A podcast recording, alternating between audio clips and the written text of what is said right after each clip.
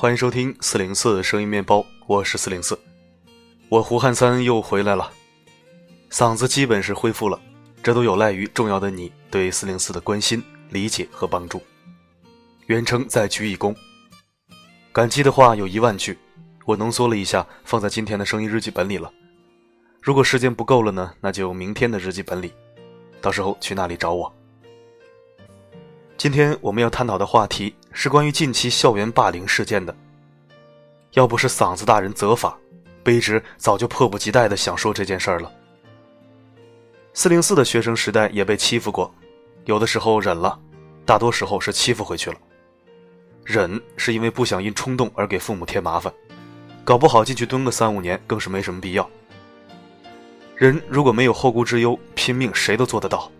不过，也或许是我没有遭到特别恶劣的那种欺负吧，所以还控制得住情绪，该忍的忍，该揍的揍。更多的时候还是靠人缘活着，打什么打呀？大家关系都不错。当然，四零四是最鄙视那些恃强凌弱的垃圾的，一个个的嘚瑟什么呀？是不是？欺软怕硬的东西简直就是一群 loser。四零四只能做到不挨欺负和不欺负人，偶尔还会小小的保护一下弱小。但毕竟我不是 Superman，很多英雄风采也只是在心里想想，用拳头解决问题我不太擅长。文字内容来自知名心理咨询师吴在天老师授权。我的观点是，比霸凌更可怕的，是对霸凌现象的和稀泥。一起收听。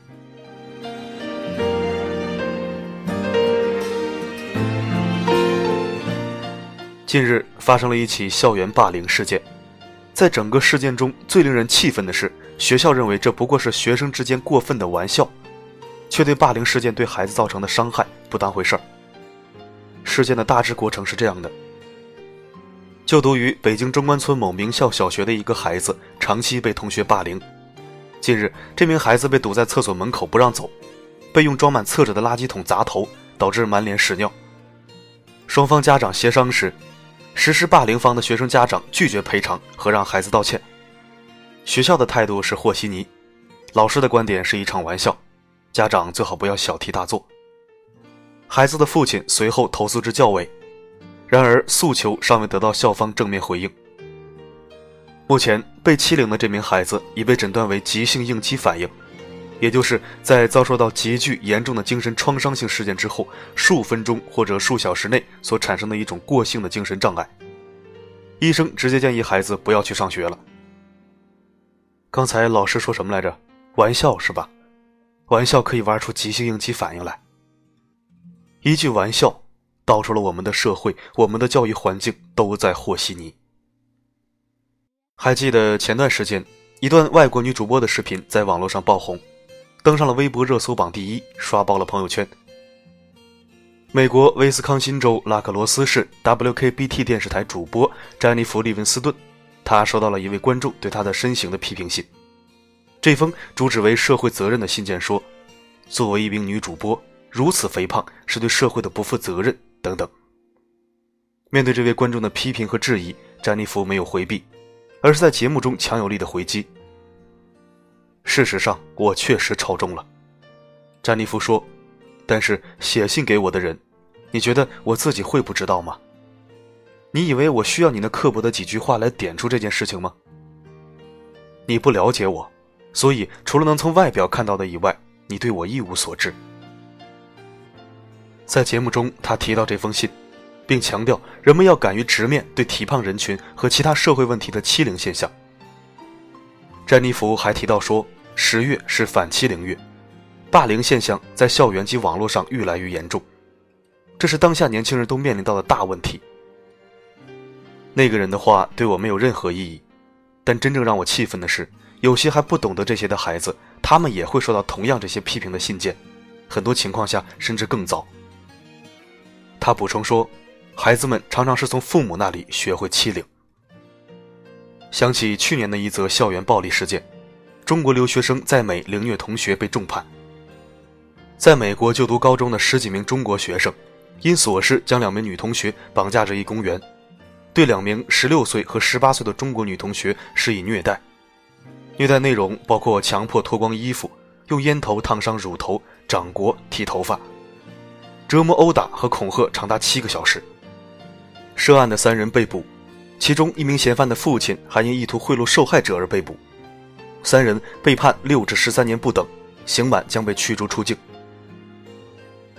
在接受中国新闻周刊采访的中国政法大学刑事司法学院教授徐九生指出，中国校园霸凌的受害人大多以沉默应对，报警的受害人很少。期间和校方往往大事化小处理有关，而美国社会对校园霸凌案件的态度是零容忍。但并不是每一个受到冒犯的人都可以像这位女主播一样有勇气去反击，甚至呼吁人们关注霸凌现象。这取决于我们所处的成长环境。微博一位网友留言说：“记得中学时候被同学整整欺负了一整年，天天放学被堵在墙角一通羞辱。”但一直不敢让家里知道，因为父亲脾气暴躁，总觉得如果他知道了，自己会更痛苦，甚至都不理解为什么自己会这么想。还有一位朋友分享说，读初二的时候第一次来月经，那时候正巧被老师叫去讲台做练习，结果被一些同学发现，然后传遍全班。从此以后，他在学校里就像在地狱中，有的同学大声取笑他。还有的男同学把他的卫生巾从书包里翻出来贴在他背上。当他哭着去找班主任的时候，班主任却带有嘲讽的扔来一句：“他们怎么就只欺负你啊？你以为就只有你来例假呀？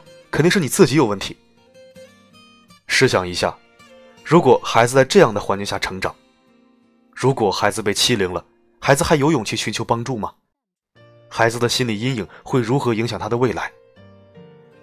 如果孩子是霸凌者，孩子是不是会继续在这条路上寻找他的存在感呢？如果孩子是目击者，他是否会向强者认同呢？他下次会不会参与呢？还是会因此而产生内疚呢？他们会怎么样去看待学校环境？他们会如何理解他们身边的世界？他们又会如何看待身边的人？女主播在节目中勇敢地回应信件的时候。都不忘提及让观众关注霸凌事件，为下一代营造更好的成长环境。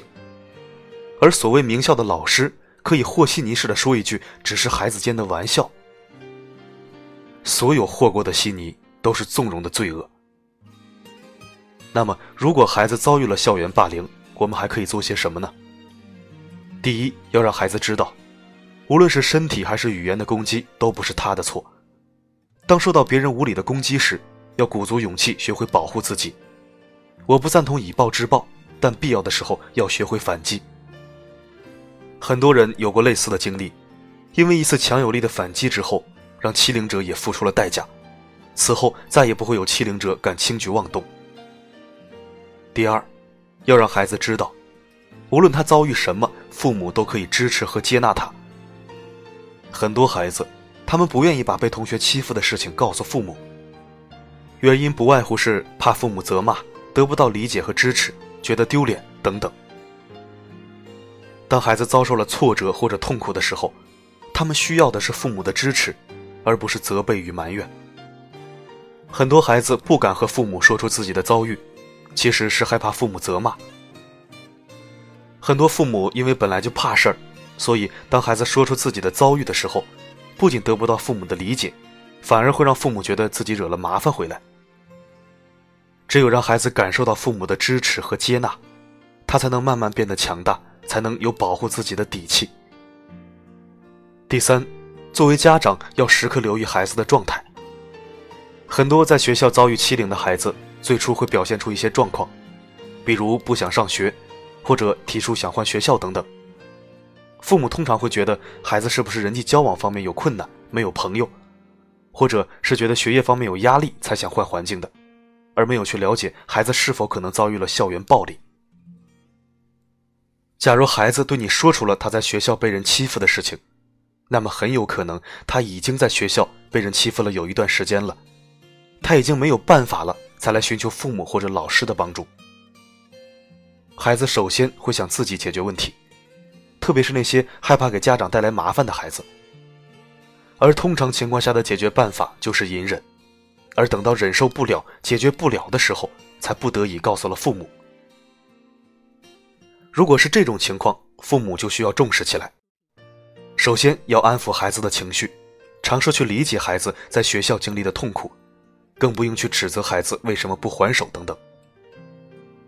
如果孩子因长期受到霸凌而出现社交困难，甚至出现抑郁、焦虑和恐惧等情绪问题，父母也需要及时带着孩子寻求专业的心理咨询帮助。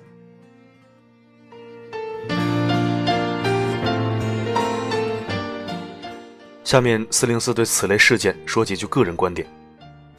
选这篇文字是因为我跟原作者的观点不谋而合。每次社会热点事件，我们都下意识的去关注事件的核心主角或者核心焦点，往往忽略事件的全局以及始作俑者。孩子被欺负可怜，孩子欺负人可恶，和稀泥的教育系统就是可恨可憎可耻。打的不是你家孩子。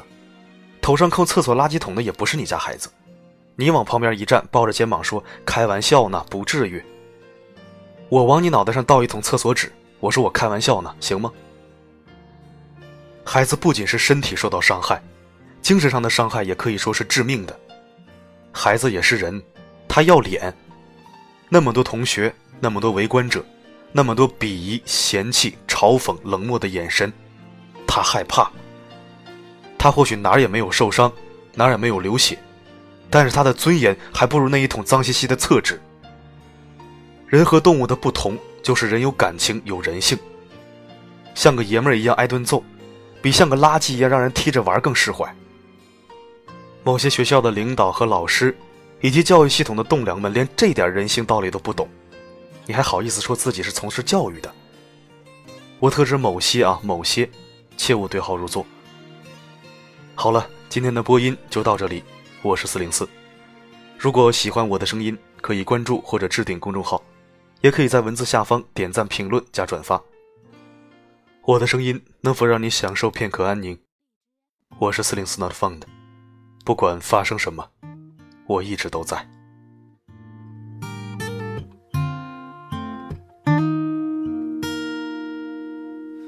どうして君が泣くの まだ僕も泣いていないのに。自分より悲しむから辛いのがどっちかわからなくなるよ。ガラクタだったはずの今日が二人宝物になる